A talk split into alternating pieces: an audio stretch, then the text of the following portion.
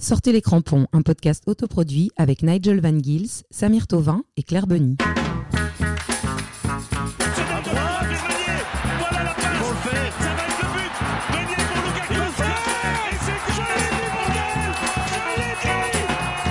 Salut les jeunes Et voilà, on est parti pour déjà le cinquième épisode de Sortez les crampons Avec euh, Claire, aka Queen Mam. Alors Claire, heureuse? Ça va, ça va, ça va. Je respire encore, mais peut-être pas pour longtemps. ah Ça avait l'air de bien gérer en tout cas dimanche. Ah, c'est vrai, tu trouves? Oui, je trouve encore que ça allait, oui. avec moi. Et Nigel, qui logiquement ne devait pas être présent, mais il s'est bloqué le dos exprès, et donc on peut faire l'émission.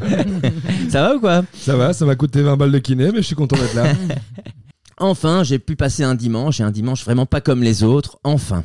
J'ai enfin pu regarder un match en entier, et quel match? Belgique-Portugal. Fini le Covid, on était 40, on était fous, il y avait de l'ambiance, on s'est pris dans les bras à la fin. C'était pas le match de l'année, mais comme dirait dans Complètement de foot, en un mot, c'était comment les diables? Chirurgical. Le seul tir, un but, et voilà. Alors les Français ont dit dans la presse le lendemain, ils ont fait comme en 2018, comme nous les Français. Faut pas exagérer non plus. Mais en tout cas, voilà, j'étais euh, heureux. Lundi, j'étais vraiment content. J'ai pu vraiment discuter avec euh, mes clients portugais qui m'ont tous félicité euh, très sportivement. Mais j'étais encore plus content quand la France s'est fait éliminer contre la Suisse. Presque même plus content, mais pas spécialement pour mes amis français, mais pour tous ces journalistes qui n'arrêtent pas vraiment, de, qui n'ont pas arrêté de nous décrire dans la presse de manière un peu honteuse et calomnieuse, je trouve. Et donc voilà. Donc ben maintenant, on n'est plus très loin, dans un euro un peu surprenant, qui me rappelle de temps en temps quand j'avais fait ma chronique sur l'euro 92 avec le Danemark, avec plein de petites équipes. Ça change, c'est bien. Mais c'est vrai que quand on regardait le groupe de la mort, ils n'ont pas changé euh, leur troisième match, ils ont joué avec leur, euh, leur équipe complète, alors que tous les autres euh, ont pu changer, euh, changer, changer, et on voit que les saisons ont été longues. L'après-Covid a fait du mal, et physiquement, ben, qui va arriver au bout, euh, c'est surtout physiquement, dans la tête, qui va être frais. Donc ben, j'espère bien que le 11 juillet, bien sûr, nous serons encore là. Passons au sommaire tout de suite. Avec le débrief des huitièmes de la Belgique, un petit quiz, une soirée italienne, en direct d'Istanbul, coup de cœur, coup de gueule, histoire de match, la preview Belgique-Italie. Au revoir, merci et bon week-end Wouhou, ça a l'air cool cette émission. Et on commence tout de suite avec un montage en direct d'Istanbul avec la sœur de Claire qui a rencontré un taximène étrange. And you put money on Belgica. Belgica, number one Belgica. Donc on est dans un taxi en Turquie, à Istanbul. À Istanbul, à Istanbul. Et notre chauffeur de taxi a euh, parié pour la Belgique. Oh non Non, c'est vraiment des... il fait vraiment un il, fait un, il fait un ciseau de pied. À la Belgique. La Belgique. À Belgique. Même si on perd. putain, quel beau goal, quel beau goal, quel magnifique goal. Allez, franchement. 5 minutes. 5 minutes de. C'est beaucoup de 5 minutes de l'enfer. Ils sont fous. Ils sont fous, ça. Quand il doit suer dans son, dans son costume, il doit avoir les dessous de bras complètement. Pourquoi infligé ça? Pourquoi infligé ce stress? C'est une excellente question. C'est ça, c'est une bonne question pour Claire. Pourquoi ça a infligé tout ça Pourquoi Mais pourquoi Mais parce qu'on les kiffe, ces mecs, on les kiffe. quoi. Allez, on est parti pour le débrief du huitième des diables, Belgique-Portugal. Les frères Hazard en mode galactique. C'était la folie. C'est vrai que Torgan met un magnifique but. Mais Eden, euh, qu'est-ce que tu en penses parce que c'est ton chouchou? Bah franchement, j'étais super contente. Enfin. J'ai juste pas très bien compris pourquoi euh, Tinez l'enlevait pas plus tôt du terrain, parce que j'avais peur pour lui évidemment, et j'avais raison parce que je pense qu'il a, il a tellement donné dans ce match. Je sais pas s'il est déjà. il- en fait, il, il a été l'Eden d'avant, mais pas avec la forme d'avant. Donc est-ce que c'est pas dangereux de le laisser sur le terrain quand c'est comme ça, quoi? Bah, je sais pas, mais la preuve, c'est qu'il a peut-être une élongation, quoi. Ouais, donc j'avais peut-être raison. Oui, mais Peut-être. après, c'est vrai qu'il aime pas trop changer. hein. Donc, euh, il a laissé vraiment son équipe. On a vu dans d'autres matchs, on en parlera plus tard dans l'émission, euh, les changements. Euh, voilà, il a laissé vraiment un maximum, mais c'est vrai qu'il aurait peut-être pu le sortir un peu plus tôt. Je suis d'accord avec vous. Ouais, après, il était taille patron, quoi. Tu vois, il est revenu. euh, il, je- Ben, en il parlant a de presque pat- pas perdu un ballon. C'est vrai. Il a la, la protection de balle incroyable. Les dribbles, c'est pareil. J'ai plus la statistique du nombre de, de drills réussis. Mais Mais, même, même. Torgan, quand il reçoit son homme du match, il dit oui, mais c'était pour Eden. Il est tout tellement choupi. Ouais, à fond. Allez, on parle de la défense avec ben, un autre, euh, quelqu'un de monstrueux qu'on n'attendait peut-être pas à ce niveau-là, Le qui joue à Vissel. Kobe, le meilleur. Thomas. Vermaelen, bien Thomas sûr. Vermaelen, ça a Je- toujours été le meilleur. Je présente mes plates excuses à Thomas Vermaelen. Ça a toujours été le meilleur. Ça c'est fait, C'est juste qu'il a été, bla- il est inconstant parce qu'il a eu beaucoup de blessures. parce que c'est vrai qu'il avait ouais, le talent, il l'avait. Mais en placement et en anticipation, c'est un monstre. Bah donc d'accord sur les choix de Martinez et À sur la défense, Ouais, ouais, euh, ouais, voilà. ouais. Des et moins lente que prévu Ouais, en ouais. fait. Ouais, j'avais Enfin, des des fois doutes, oui, mais bon. Le replacement, moi, j'étais Placement. hallucinée. J'étais vraiment Mhm. hallucinée. Non, mais parce qu'on se replaçait tous super bien en défense, Ouais. qu'on faisait pas avant. En, en- en plus des trois, je veux dire, défenseurs, Mhm. j'ai- j'avais jamais vu une Belgique comme ça, quoi, Ouais. qui se replaçait si Assez fort. vite. euh, Si on ferme derrière, ça tient quoi. ouais. Après, c'est pas. Moi, c'est pas le football que je préfère regarder. Non, mais, mais après, si Diogo Jota euh, sait cadrer son tir, peut-être que c'est pas la même chose, la même histoire. Ouais, ouais, ouais. Mais bon, on a eu la chance aussi. Et donc ça, c'est plutôt positif. Restons en défense euh, avec le gardien, la pieuvre euh, Thibaut Courtois. Incroyable, qui dribble même comme Manuel Neuer maintenant. Ouais, ouais. On a fait- Magnifique dribble qui mène au but, mais j'ai tellement kiffé. Ah, c'est déjà peur. mon gif préféré, moi. Ah non, moi j'ai kiffé à fond. Ah ouais. Non, un truc qu'il faisait pas avant, c'était un peu son, Ouais. son, point, son point faible, hein, le, Bah, le jeu de pied. le jeu de pied et, les- et les- aussi les, les pénalties. C'est pas le, le- le spécialiste de- des pénalties. Mais, Non, mais on euh, n'ira pas au penalty, ça j'ai j'ai déjà dit. le cardiologue ne veut pas. mais non, mais après, il n'y a pas grand chose à te dire parce que c'est un, c'est un des meilleurs gardiens du monde et il a été à hauteur de sa réputation et de ce qu'on attend de lui. Donc, j'ai envie de dire qu'il a fait le job, mais euh, je suis pas plus surpris que ça, quoi. Complètement. En fait, on a donc eu quand même deux blessés. On a eu euh, KDB et Eden Hazard. Donc pour les remplacer, compliqué. Mais il y a déjà une bonne nouvelle, c'est que Kevin De Bruyne est sorti sans béquille de l'avion et il va bien, il sera sur le terrain. Mais alors, c'est quoi toute cette opacité Genre, on n'est pas sûr qu'il va jouer? Ben, je pense que c'est euh, c'est pas une mauvaise chose. C'est pour éviter que ça fuite. Enfin, ça va pas nous nous ça nous ça nous rassure pas, mais pour éviter que euh, Mancini fasse ses choix euh, sur base de ce qui est déjà sorti dans la presse, tu vois, Ouais, t'as peut-être raison. et euh, qui qui soit un peu plus incertain, quoi. Moi, moi, moi, vraiment, ce qui m'embête, c'est le choix de Martinez d'avoir mis Driss pour remplacer euh, Kevin De Bruyne. J'ai pas bien compris. Pourquoi pas mettre Doku? Ben, en fait, je, comprends la démarche, mais c'est sûr et certain qu'il n'était pas à la hauteur du tout. Mais oui. Mais oui. vraiment pas. Mais c'est vrai qu'à partir du moment où il est monté, enfin, De Bruyne est sorti, mais donc Driss est monté, par deux fois, on voit Romelu qui, qui l'engueule parce qu'il balance, la, il balance la balle devant, tu vois, en cloche, au lieu de l'envoyer dans les pieds. On voit bien Lukaku se retourne, qui lui gueule dessus, quoi. Ouais, ouais, il est pas Je- content. J'ai pas compris ces Bah, il rate son tournoi pour l'instant. Mais Uh-huh. aussi, il a pas, il a pas beaucoup de matchs dans les jambes. hein. Il a été beaucoup blessé cette année. Euh, c'était pas sa meilleure saison au Napoli non plus. Donc, euh, c'est vrai que c'était osé. Après, regarde, Vermaelen, ça a marché. Driss, pas. Est-ce que Bah, il c'est a laissé place? Il a peut-être voulu laisser plutôt l'expérience, peut-être. Oui, oui, ça, je pense que c'est pour ça qu'il Ouais, a pas mis est pas Doku. une hein. connerie. Ouais, parce qu'en termes de placement ou euh, des moments où il va être Ou de plus. stress. Ouais, mais oui, des moments où il va le gérer, peut-être qu'il va t'envoyer des ballons en cloche devant alors qu'il aurait pu l'envoyer devant les pieds, et peut-être qu'un jeune Doku serait parti tout droit, aurait tenté de dribbler, tu vois. Voilà, Ouais, peut-être mais que souvenez-vous- Driss va pas, va pas courir comme un lapin, il va rester derrière, il va fermer la baraque, essayer de fermer la baraque, quoi. Souvenez-vous quand même, Coupe du Monde 2014, euh, Origi monte en jeu. Et bon, après, c'est pas contre le Portugal. Hein, je sais même plus contre l'équipe, mais il fait La quand même son match alors qu'il a 17-18 ans, quoi. Ouais. Donc, parfois, faire confiance aux jeunes, c'est bien aussi s'il y, a des- s'il y a des piliers pour les aider, ce qui Ouais. était le cas sur le terrain. C'est le cas, en effet. Donc, pourquoi pas, quoi. Est-ce que euh, Kevin a une dépendance euh, Enfin, est-ce qu'ils ont une dépendance ensemble avec Romelu? Kevin, qui est toujours en le, parlait le déjà dans le- pourvoyeur de ballon euh, pour Romelu, Mhm. et qu'après il avait plus de ballon. Enfin, déjà de la première mi-temps, c'est vrai qu'il était fort, euh, il jouait plus défensif, c'était logique. Ouais. On en parlait déjà dans l'autre podcast. Mais on en a déjà en parlé dans effet, notre podcast. Qu'est-ce que vous en pensez, Ils Claire ont besoin, bah oui, ils ont, ils ont besoin l'un de l'autre. Après, je pense que Romelu est un grand, grand attaquant et il, se- il se- il le montre à l'Inter et Kevin Un est un, grand grand, attaquant. grand et milieu offensif, il le montre à Man City. Mais dans l'équipe belge, c'est vrai, quand ils sont les deux ensemble, bah, et, en fait, il nous manque dès qu'ils sont pas les deux ensemble. C'est ça le truc. J'ai l'impression. On- C'est nous, je pense, c'est nous qui dev- devenons dépendants de ce, de ce Ouais, mais il duo. va falloir trouver d'autres solutions, quoi, tu vois. On peut Ouais, t'as pas, on peut pas juste s'appuyer sur le fait qu'ils soient tous les deux sur le terrain. Tu vois, ou, ou des éclairs de génie de d'individualité qu'on a quoi comme Torgan qui plante euh, ce ballon flottant là bon on doit faire autrement on doit pouvoir compter sur Dries Mertens qui fasse des, des contre-appels et des appels qui réussissent tu vois des trucs comme ça on est obligé d'en avoir quoi Un petit mot sur Carrasco et sa montée Il m'a énervé, moi. Franchement, j'ai rien à dire, il m'a fait chier. Je comprends pas comment il joue. Je comprends pas les choix qu'il fait. Je, je comprends pas. bah ouais c'est- toujours la même chose quoi si euh, s'il est dans un bon jour euh, ça va être le meilleur joueur sur le terrain quoi Mais vraiment, meilleur, Mais meilleur qu'Eden, bien- meilleur que Kevin. euh, S'il est dans un bon jour, c'est la folie, quoi. Et on le voit à l'Atletico. Toi, Claire, qui suit la Liga, tu le sais aussi. Ouais, ouais, tu sais quand, quand- quand il est on fire, il n'y a rien à faire, pas, quoi. c'est pas le même joueur que l'Atlético. Donc il y a des joueurs qui sont très très bons en club et très mauvais en sélection et vice versa. Et je pense que c'est le cas de Carrasco parce que moi, je avec l'équipe belge, je pense que je l'ai vu bon deux matchs. Mais vous savez quoi Il me fait penser à Xavier Malice à l'époque. Oh le mec Ah, avec un Dieu. talent énorme qui peut battre tout le monde, mais il a pas toujours envie. Il a Ouais, changé ça. Il de pouvait sport battre tout le monde, quoi. Bah, ouais, mais ça c'est le problème. euh, souvent les talismans mentalement ils n'étaient pas prêts quoi. Ouais. Mentalement et voilà. Ouais, Peut-être qu'il a le même problème aussi. Terminons alors ce débrief sur l'agressivité et l'arbitrage. Quoi, Ouais, sur le boucher, là.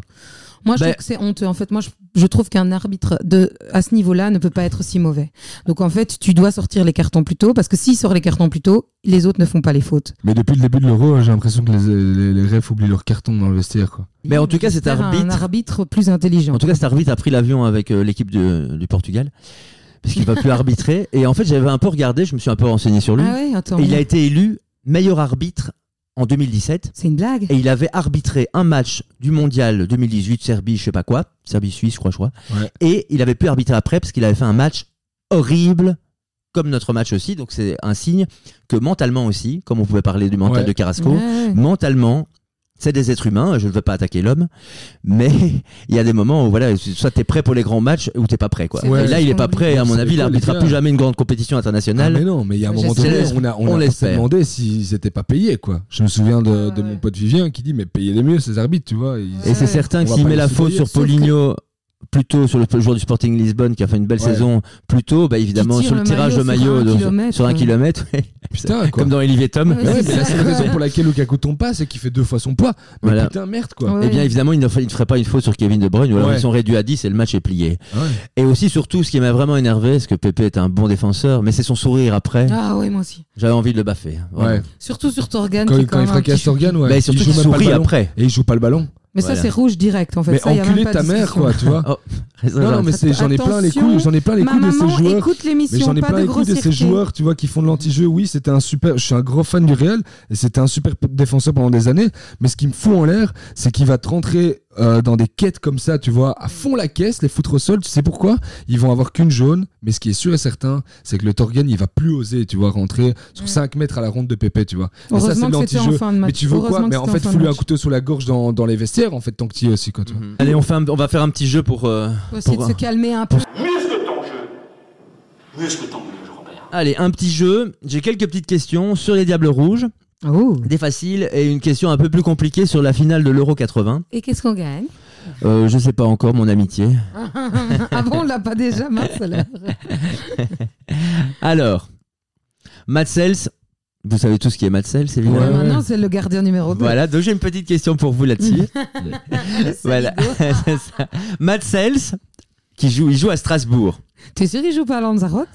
Je sais pas. Bah oui, il était à Lanzarote, mais il est revenu. c'est ça. bon. Donc Matt Sells a pour coéquipier un ex-joueur ayant évolué au- dans le championnat de Belgique. Mais, le- mais lequel? Kalinic, Kawashima ou Dante? Aucune idée. Oh. Ah, Je sais que, une... Claire n'est pas très championnat de Belgique, donc c'est plus une question pour Naïl. Mais t'en auras pour toi après. Dante Non, Ah putain. c'était Kawashima. Kawashima. Donc il y a Kawashima et Matt Sells comme gardien qui a, été, qui a fait les beaux jours Ah du, ouais, du du standard. Ah ouais Et voilà, mais Dante aussi d'ailleurs. Alors, une question un peu plus facile sur les Diables Rouges. Lequel de ces joueurs n'a pas encore atteint les 100 caps? Toby Alderweireld, Si. Axel Witzel Si. ou Dries Mertens Badris. Ah voilà, ça c'était une question pour Claire. J'étais obligé, tu vas te faire une- quand même une question. Et alors j'avais envie de parler, parce que j'espère qu'on va aller en finale. On a été en finale, en- dans- on a gagné les Jeux Olympiques en 24, mais on a été en finale à l'Euro 80. Ouais, en Italie. On a, on- ah oui, on a perdu contre, contre l'Allemagne en finale. Ouais. Mhm. Et mais quel joueur a marqué en phase de groupe contre l'Angleterre? On était dans un groupe avec parce que c'était la première fois qu'il y avait l'Euro à 8, deux groupes de 4 et puis il y avait une finale. Ok. La Tchécoslovaquie avait gagné en 76.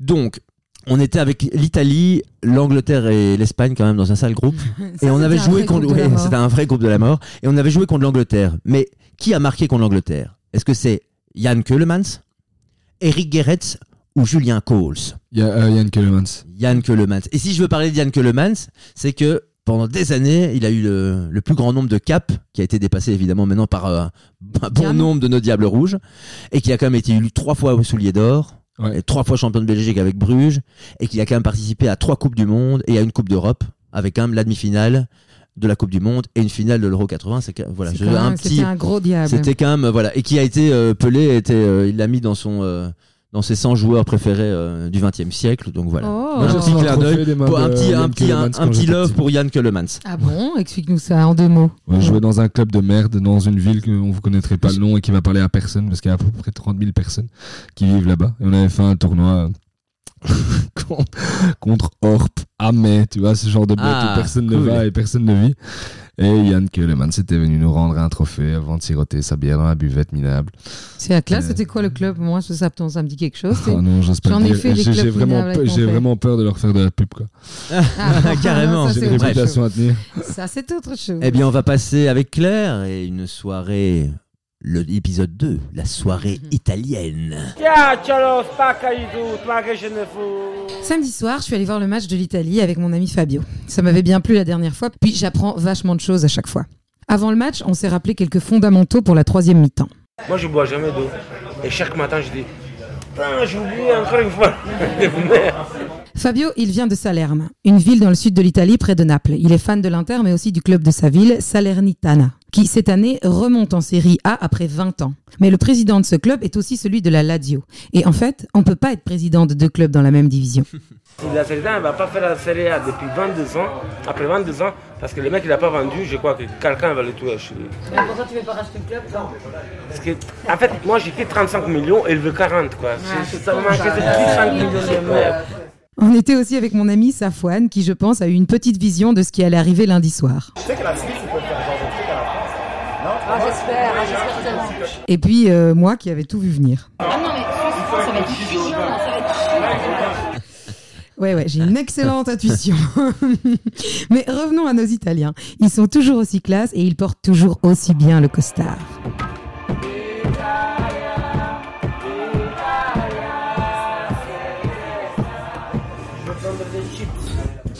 Fabio a dit que si on se retrouvait en quart, il serait pour la Belgique.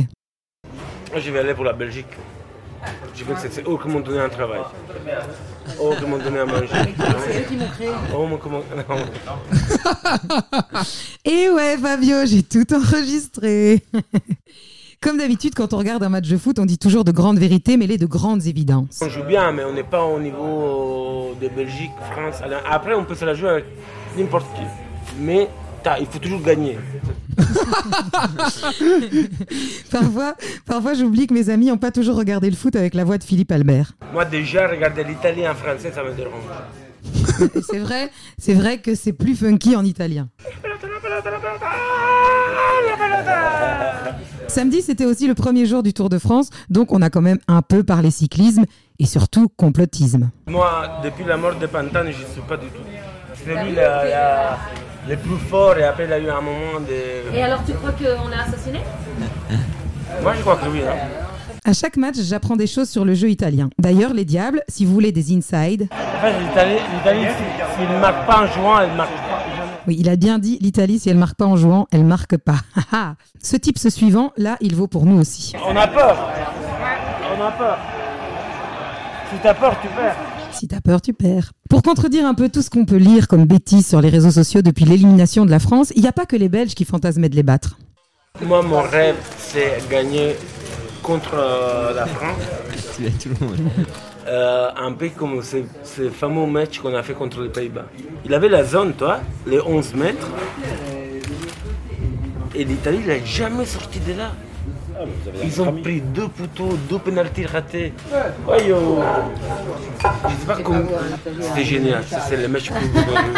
C'était. euh, alors, pénalty à la fin. Après qu'on n'a jamais. On était en 10 aussi. Jamais sorti de la zone.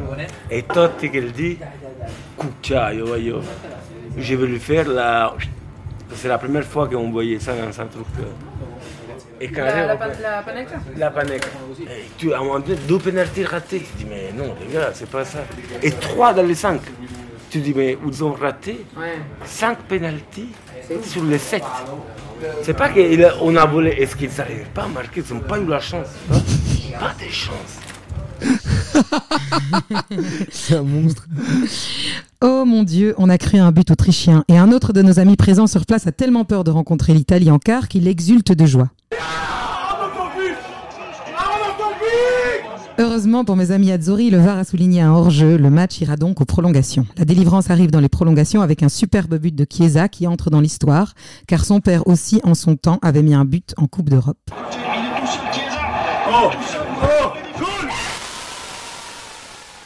Après le but, un brin de mauvaise foi, ça fait aussi partie du foot. C'est fini, arbitre L'Italie en mettra un deuxième et en prendra un. Un vieux souvenir de Belgique-USA en Coupe du Monde 2014 vient me hanter, mais comme alors, tout finira bien pour les Italiens. Il va falloir que l'on s'accroche, surtout que leur maître à jouer de la défense, Kellini, sera normalement de retour sur la pelouse vendredi. J'ai peur, mais j'y crois. Faites-nous encore rêver les diables. Je laisse Fabio le soin de terminer cette magnifique soirée. Si je dois perdre, je préfère perdre contre la Belgique. Amen, mon frère. Amen. Eh bien, c'était très, c'était très sympathique. Il y avait une bonne ambiance en tout cas. Oh, toujours, toujours avec eux. Mais ce match aussi, on ne peut pas le regarder ensemble. On n'est plus amis jusque. Ah oui, celui-là, c'est fini, jusque- quoi. Jusque samedi minuit. Ok. Eh ben, on va partir sur euh, nos coups de cœur, nos coups de gueule de différents matchs des huitièmes de finale. Ah, j'ai regardé du foot. hein. Moi, les gars, je sais pas vous, mais. Ben, j'étais, ouais, comme j'étais en congé, j'ai pu en regarder pas mal aussi. Et toi, Nigel? Mais moi, je dégueule de foot. Eh ben, voilà. J'arrête pas. On commence avec des coups de cœur? Moi, je vais faire un petit coup de cœur euh, sur euh, Karim Benzema. Donc Mhm. voilà, euh, j'étais super contente que Deschamps le prenne. J'aurais voulu qu'il le prenne plus tôt, mais je trouve qu'il a fait un bel euro. Il a marqué 4 buts. Et puis son dernier but, ce petit contrôle et cet enchaînement euh, magnifique. Donc voilà, je, je tenais à. Il n'y a pas beaucoup de joueurs français que j'adore, donc je tenais, Ouais. à, je tenais à en parler. Ah, mais moi, il y en a un petit qui m'a fait beaucoup plaisir hier. Et parce que j'adore son coach et j'adore son équipe, quoi qu'on en dise, je sais qu'on va encore me cracher la gueule. Mais c'est Zinchenko. Ah, Moi, j'adore Zinchenko. Ben oui, je sais, mais to- toi, oui. Mais il y en a plein que non. Ah, c'est vrai Et il a fait, il a fait un, un peu super décrié, match. c'est vrai. Il a un peu décrié. Et en plus, bon, c'est Manchester City, c'est Guardiola. Voilà, soit tu l'aimes ou tu l'aimes pas. Enfin, tu vois, il y en a autant qui l'aiment, qui le détestent.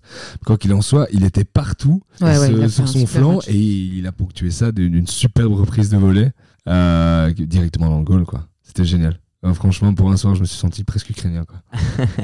Et alors, on va parler du karma d'Mbappé, Claire. En coup de cœur, ça va être étrange. Explique-nous Ben oui, parce que en fait, euh, il faut, je vous rappelle, le 10 juillet 2018, euh, Mbappé à la 88e, 89e commence à garder le ballon. Non, non, t'as une, j'ai regardé la tente. Le mec garde le ballon, tombe sur le terrain.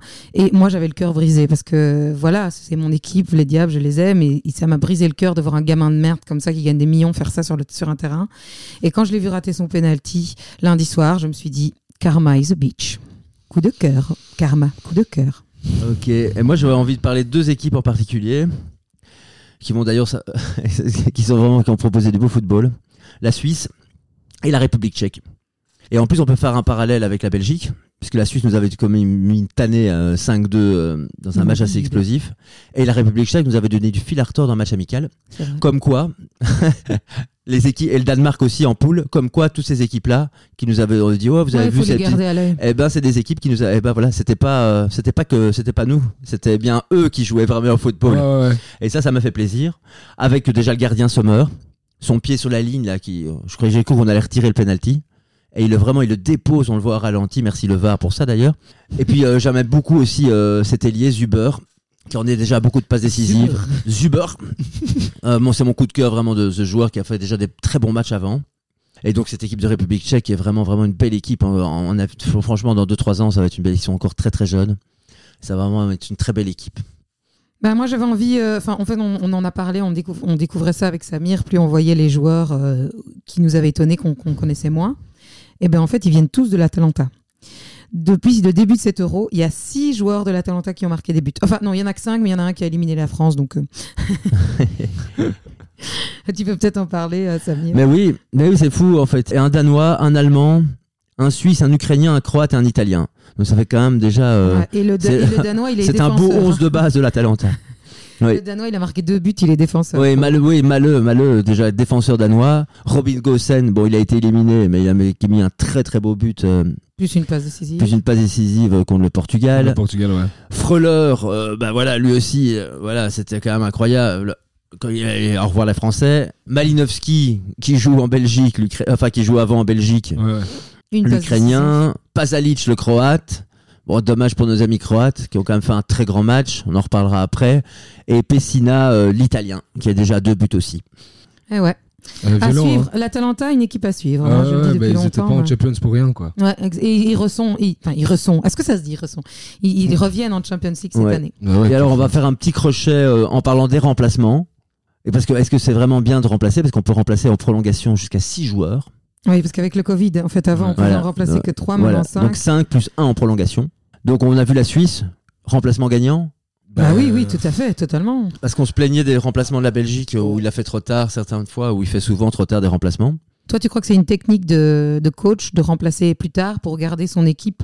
Ben en fait, euh, est-ce que oui, ben c'est ça qu'il faut se poser comme question. Est-ce que est-ce que c'est bien de remplacer très vite dans, dans le match, sauf s'ils sont blessés, tu es un peu Ouais. obligé de les, les remplacer, ou, ou- ou bien attendre vraiment les, les derniers instants euh, et voilà parce qu'en fait quand on a, moi j'ai vu euh, j'ai vu le match contre l'Espagne, Ouais. Espagne Croatie, et euh, il s'est dit le- l'entraîneur espagnol, il s'est dit on mène un 3 on est tranquille et change plein de, plein de joueurs. Et Busquets qui a fait un gros match au milieu de terrain, qui est quand même le joueur de l'Espagne pour l'instant dans cet Euro. Quand il est pas là, c'est la merde. Il était pas là les deux premiers matchs. On a vu ce que ça a donné. Ouais, ouais. Et bien là, il a changé et ça, ça a déboulonné. Son équipe était complètement, euh, complètement déboulonnée. Et alors, alors que les changements croates après ont, apporté plus de Ouais. choses. Donc c'est un peu, c'est mi figue mi raisin. Mais ils ont quand même changé tous les deux, la Croatie et l'Espagne, 6 joueurs chacun. Ce qui fait quand même sur 11 joueurs, c'est énorme en fait. Ouais, Ouais, Les Ukrainiens aussi. C'est presque un match amical quoi. Donc, Ah euh. Les Ukrainiens aussi, mais c'est parce qu'ils n'avaient pas le choix, ils tombaient tous comme des mouches. Voilà. Super. Oui, c'est bien aussi dans un sens parce que physiquement ils sont vite, Bah tout oui, le monde c'est est très clair. Comme tu fatigué. en parlais en début d'émission, euh, Mais très on voit que. Martinez, par exemple, lui, il est plutôt dans, dans le changement très très tardif. Allez, on termine là-dessus et on passe à nos coups de gueule. Moi, je suis pas contente que Maguire ait été élu l'homme du match. L'Angleterre-Allemagne. Franchement, je trouve que Shaw et Stones ont été des bien meilleurs défenseurs. Et je trouve ça chouette de mettre l'homme du match à un défenseur parce que ça change un peu. Mais ouvrez vos yeux, quoi, les gars, regardez le même match que moi, quoi, non, Nigel, que Ouais, même Cal Walker, quoi. Cal Walker, il était Oui, partout. incroyable, oui, oui, je C'est vrai, Il était super fort. Il a Mais oui, bien gagné sûr. 6 duels sur 9. 6 duels sur 9. Il a réussi 95% de ses, de ses passes. Je crois qu'il a perdu un ballon parce que même le commentateur à un moment a dit Ah, le premier ballon qu'il a perdu. Ouais, Donc, euh, euh, c'est, allez, c'est assez rare que pour le souligner. ouais, c'est ça, Tu exactement. vois Non, non, trop fort. Donc, euh, moi, je, Ouais, moi, je Maguire, mettrais, euh, euh, ok, Kyle Walker comme, comme homme du match, on est tous d'accord Oui, bah en tout cas pas Maguire, en tout cas. Voilà. Euh, Même si les joueurs de Manchester United, pas Maguire. Quoi. ça c'est certain. Même Samir ne le défend pas, c'est Bah, pour dire. Ouais, non, mais là c'est vrai que pour l'instant il est pas du tout à niveau. quoi. C'est fou, euh, là, quand ils l'ont acheté, ils ont complètement craqué. Bref, passons euh, aux Français. Deschamps. Est-ce qu'on va vraiment parler de Deschamps Parlons, un peu, fait- de, parlons, un peu, de- parlons un peu de Deschamps. hein, mais- Mais c'est, fa- Parce qu'en en fait, est-ce que ce c'est les joueurs qui vont être, qui vont être décriés? Ou c'est Deschamps Parce que qui est, Mais pour moi, qui est a- coupable dans cette histoire pour de moi, ce Deschamps- fiasco euh, contre pour la moi, Suisse Deschamps, il a perdu le contrôle de son équipe qu'il avait très très bien en 2018. Mais je, je l'ai déjà dit en début de dans tous les dans tous les épisodes du podcast, j'étais trop déçue de sa façon de, de gérer sa, sa nouvelle équipe entre guillemets. Euh, je pense vraiment qu'il ne sait pas gérer euh, une équipe très offensive, une belle offensive comme ça. Il a essayé des trucs qui n'ont pas marché et voilà. Moi, je pense qu'il est temps qu'il change. Je rêve que Zidane vienne entraîner euh, l'équipe de France. Peut-être qu'une fois dans ma vie, j'aimerais l'équipe de France. Est-ce qu'il n'aurait pas eu peur de, de ça en fait? Dans sa tête, ça serait pas trotté dans sa tête. d'être remplacé Oui, parce que j'ai l'impression que depuis que Zidane a quitté le Real juste avant, ça lui a mis la pression. Et moi, ce que je pensais, je vais vous poser une question, c'est qu'est-ce qu'il aurait pas dû prendre Karim Benzema bien plus tôt, six Mais mois avant, pour des matchs amicaux, que deux matchs avant le, le tournoi, quoi. Mais je sais pas ce que ça. En fait, je sais pas ce que ça aurait changé là dans cette défaite. Ils se sont cassés la gueule parce qu'ils ont perdu au tir au but contre une équipe de la Suisse que personne mais t'as pas n'attendait. regardé le match. Ouais, quand. Mais oui, j'ai regardé le match. C'est pas au tir au but qu'ils ont perdu. Mais non, mais quand attends, quand ils ont gagné en 2018, on a félicité toute l'équipe. Ils ont gagné en équipe. Là, ils perdent. Il faut pas chercher un bouc émissaire. Ils ont perdu en équipe. Ça, c'est vrai, ils ont perdu en équipe. Ils ont perdu en équipe. Il faut pas forcément trouver un coupable. Ah, mais il y deux a pas de. ouais, non, mais. Tu vois? Non, mais Non, mais, non, dans la presse changes- française, c'était plutôt changes- soit l'équipe coupable, soit Deschamps coupable. Non, mais Ouais, c'est surtout ça, si tu changes. Mais Mais tu changes ta, ta- ton, ton- ta façon de, de jouer en plein milieu du match. Tu, tu mets l'anglais qui a joué un match en Ouais, mais défense si ça passe, tout le monde au désolée. génie. C'est vrai. Mais, c'est vrai qu'il est passé. jamais passé. Mais c'est vrai qu'il a fait. il a joué un match cette saison. mais- C'est vrai qu'il a fait, il a pas touché à son attaque devant, mais il a, il a- sa défense, il a beaucoup touché et il a tenté un 3, un- une défense à 3 qui n'a pas fonctionné puisqu'il a mi-temps. Ouais. Et puis bon, tous ces trucs avec Coman aussi qu'il a mais pas moi- sorti tout de suite, qui Mais savait pas quoi faire. moi, il avait l'air un il peu joue- perdu comme ça au bord Les du terrain pour une pour fois. moi, ils jouent 30 minutes là sur ce match. Ils jouent 30 minutes incroyables parce que les 30 minutes qu'ils jouent, moi je me dis, ils vont gagner l'euro. Quand ils, quand ils reviennent de la mi-temps, ils jouent super bien. Et puis, il marque, en fait, Pogba marque le troisième but, qui est magnifique d'ailleurs. Et puis après, ils font genre, bah, ils vont jamais nous battre. Exactement comme nous, on a fait quand ils nous ont, quand ils nous ont remonté 5-2. Au 2-0 de Torgan Hazard, je sais pas si vous vous souvenez, on a arrêté de jouer et ils nous en ont mis 5. Ouais. Il y a pas, il y a pas photo. On joue au foot pendant 90 minutes. Donc c'est Deschamps qui est responsable parce qu'il a plus- pas su manier son équipe, mais c'est aussi l'équipe qui a arrêté de jouer et qui s'est cru trop beau. Mais tu sais, euh, enfin Mbappé, il en a trois devant, il en met aucune, ce qui lui arrive jamais. Coman met une latte. Enfin, je veux dire.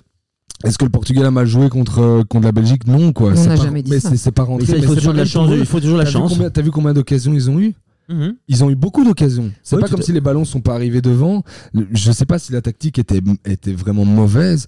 Non, après, c'est vrai que c'est la loterie. S'ils gagnent, euh, personne n'en parle plus. hein. Ouais, c'est ça. Ça, c'est Tu vois certain. Je suis d'accord avec Donc toi. moi, je suis pas sûr qu'ils méritaient de perdre, tu vois. euh. Mais mériter de mériter perdre, de non, bien sûr que façon, non. Le mérite, c'est quoi, c'est quoi ce délire Mais Oui, par dire, contre, vois, si- jouent, oui, mais s'ils jouent mal, s'ils sont passés à côté de leur match, comme ça nous arrive, comme ça arrive à toutes les équipes, tu là, bon, bah, vous avez Ben, perdu. Si, si, si, ils en n'ont pas joué au foot pendant quoi. 45 premières minutes. Ils n'ont pas joué au foot les 45 premières minutes. Hmm, Peut-être, ouais, ça se discute. Alors, on voulait parler aussi des médias.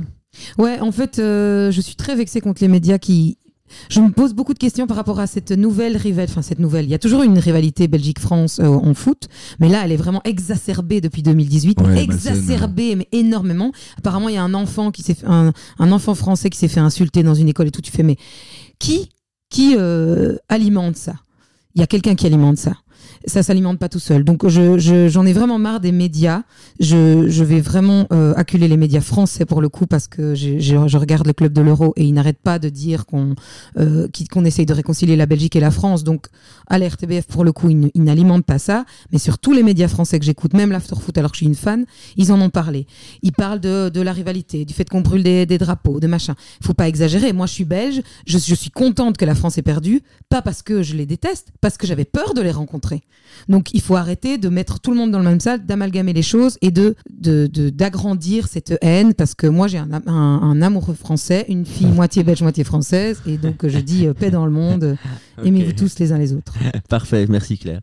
Ensuite, Putain, j'ai vu, euh, vous avez vu cet article non. parlant des médias poubelles Mais non, pas du tout. C'est pour ça que je voulais savoir un peu ce que c'était. Eh ben en fait, il s'avère que euh, dans la presse, le lendemain de l'élimination de, de, de la France par la Suisse, euh, est sorti un article dégueulasse, écrit au pipi par des journalistes qui se prétendent l'être, sur une dispute ayant éclaté dans les tribunes entre la mère et l'agent de... Enfin, la mère qui est l'agent d'Adrien Rabiot et le- les parents de Kylian Mbappé ainsi que ceux de Paul Pogba. Le genre de truc, t'en as rien à branler. Et tout ça pour raconter que la mère de Rabiot, comme son fils, criait, enfin, gueulait sur Pogba après sa paire de balles qui fait 3-3 juste derrière, alors qu'il a fait un match de dingue. Et on Ouais, alimente ça avec des conneries de gens. Il y a deux ou trois familles qui sont prises la gueule dans les tribunes. Le genre de truc à la con, quoi, tu vois.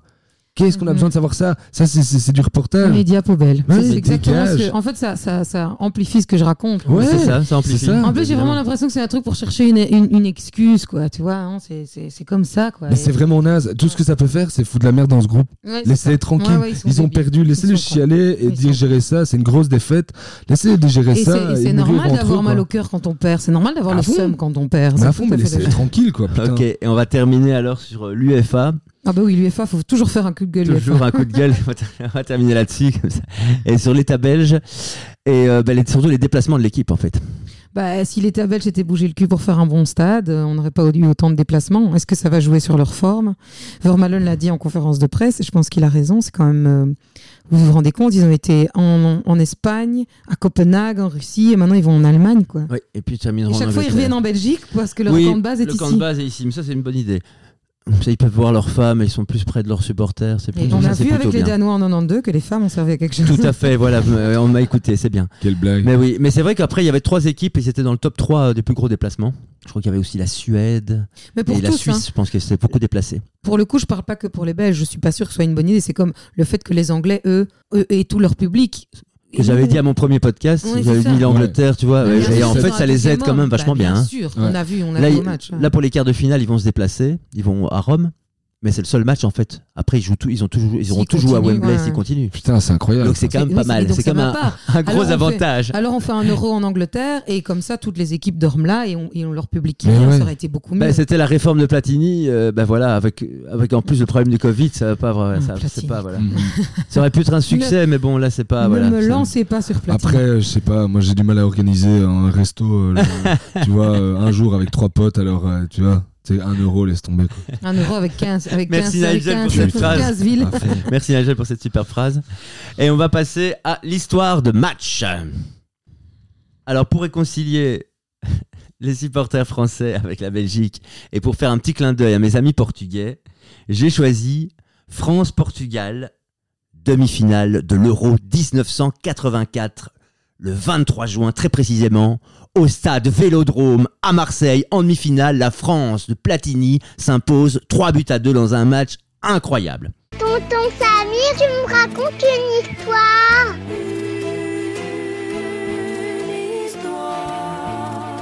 une autre époque. Un euro à 8 équipes, sans l'Italie, sans l'Angleterre, sans les Pays-Bas, pas qualifiés, et une RFA éliminée au premier tour. Un vélodrome en fusion, où les organisateurs, peu regardants, avaient laissé entrer 54 000 spectateurs dans un stade qui n'en contenait que 38 000. Une première mi-temps où les Français, après la patate de Domergue dans la lucarne sur coup franc, enfilent les actions de génie, mais se cognent la tête contre la barre ou les points de Bento. Et puis, les Portugais qui reviennent.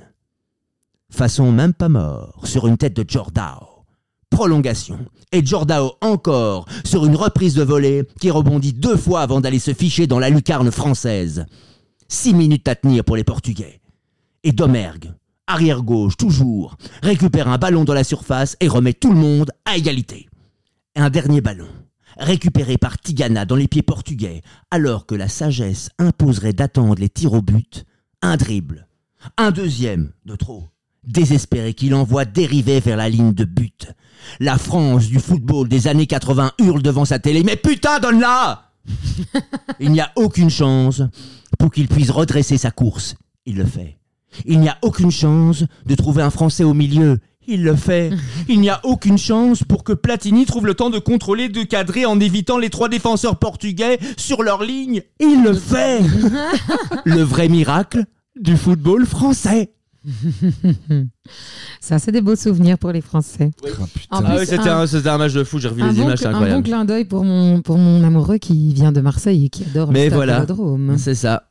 C'était un grand match, c'était un truc de fou. Avec un grand Platini, évidemment. Ouais, ouais, à l'époque, il y avait encore des magiciens où c'était spectaculaire. C'est ça. C'était... À l'époque, tu t'exagères. mais non, mais franchement, euh, petite parenthèse là, parfois c'est chiant, non Ouais, il y a des matchs Moi, vraiment, vraiment très matchs- très chiants. moi, je des grandes que équipes et c'est trop académique quoi. Moi, je trouve que cet euro, il est franchement plaisant à regarder par Ah. rapport à l'euro 2016. hein. On a franchement levé d'un cran. L'euro 2016, il marquait après la 90e, t'as vu ici On a eu Après, c'est vrai so- vrai que la 3-3, soirée, c'est vrai que la, la soirée Espagne-Croatie et, oui. euh, et Suisse-France, j'étais, incroyable. Pour une fois, je pouvais voir deux matchs d'affilée, j'étais trop content. Mais je parle plutôt dans la construction de. Mais dans la construction, oui, c'est vrai. Eh ben, on va enchaîner tout de suite sur la preview Belgique-Italie c'est parti.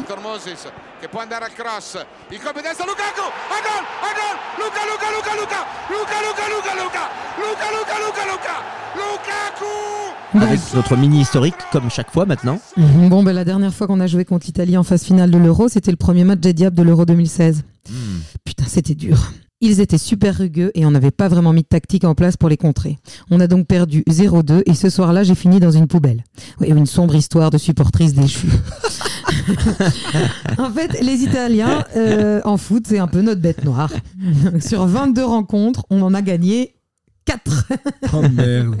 Ah oui, c'est, Après, après, on n'a plus la même équipe, on n'a plus la, me- on n'a plus la même niaque, on en a une niaque maintenant. Et, et souvenez-vous que les stats, elles étaient aussi en notre défaveur contre le Portugal. Alors pourquoi pas rêver? À fond. à fond. Alors, on se fait un petit débat? Si- alors, si, euh, en espérant que, évidemment, que Que hasard. ce débat soit obsolète Oui, évidemment, et que Kevin soit là vendredi, mais si c'est pas le cas, C'est quoi ta question? Qui bah, pour s'ils sont pas remplacer? fit, qui, euh, qui pour remplacer Eden et Kevin? Je les appelle aussi par leur prénom maintenant. Ah génial Ouais, j'ai pris le Quoi, pli. Pour les remplacer. euh, Non non, dans le match contre Dans le match, évidemment, contre l'Italie, s'ils sont pas là. Bon, espérons qu'ils soient là, mais bon. Doku, Ah, bah parce que toi, t'as une idée. Vas-y, commence, Claire, si Bah, t'as une Doku. idée. Bah, Elle a une Doku, idée. je te dis Doku. Doku. Tout le match Pour remplacer Eden. hein. Genre 90 minutes Mais non, parce que je pense que. Donc, ce que je pense, c'est que Kevin va jouer tout le match.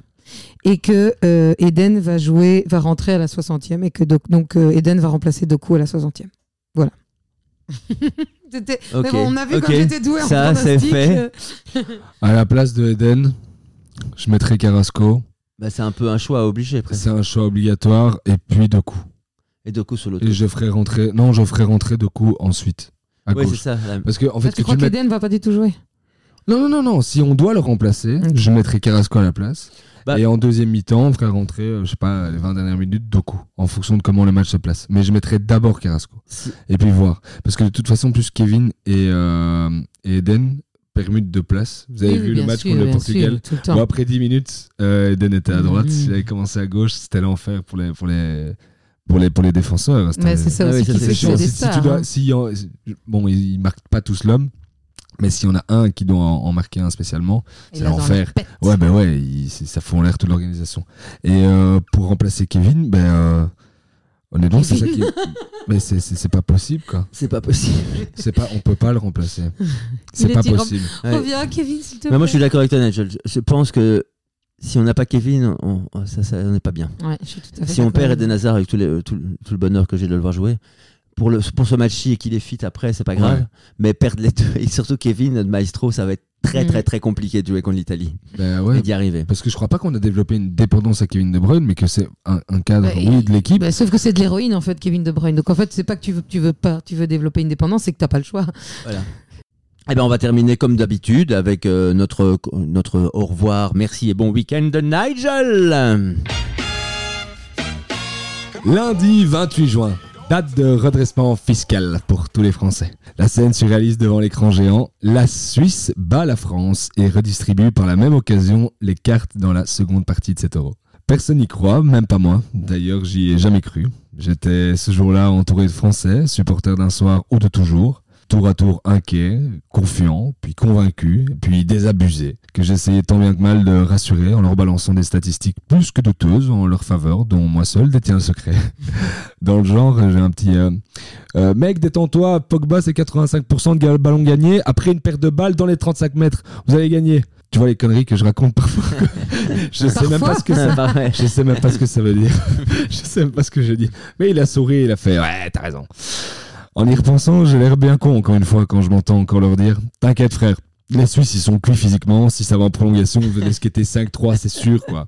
Moi mes prédictions, je te jure. en tout cas, celle-là, je l'avais pas vu venir, mon pote. Le soulagement de malade, une véritable éclaircie dans le ciel orageux de ce calendrier infernal qui nous attendait. Nous, la meilleure équipe du monde. Et tu vas me dire, enfin, ceux qui m'écoutent, que pour être les meilleurs, il faut battre les meilleurs. Et je suis bien d'accord avec vous, mais euh, si vous perdez avant qu'on arrive, euh, on fait quoi? On va quand même y aller au bout, tu vois, et on dira quand même qu'on est les meilleurs parce que finalement, on est les meilleurs. D'ailleurs, on fait quoi du coup? Quand vous perdez et qu'on arrive après Eh bien, on fait ce que j'ai fait lundi. J'ai supporté la France pour mes copains d'un soir et même séché les larmes de l'un d'eux à coups de whisky coca. Ce qui m'a demandé de commander quand je lui demandais ce qu'il voulait boire. Salopard. Tu savais pas commander une bière, c'était un euro. Donc, Arthur, toi, le supporter français qui pleurait dans nos bras, si tu m'écoutes, je t'attends vendredi au murmure devant l'écran et j'espère que la Belgique aura gagné un supporter de plus pour nous amener en demi-finale. Bisous à toi, Arthur, et bisous les copains. Au revoir, merci, bon week-end. Ah. Oh. Bisous les copains, c'était cool. Eh ben voilà, en route pour l'écart. N'oubliez pas de nous suivre sur les réseaux sociaux, sortez les crampons sur Instagram, Facebook et SoundCloud. Ciao ciao les jeunes.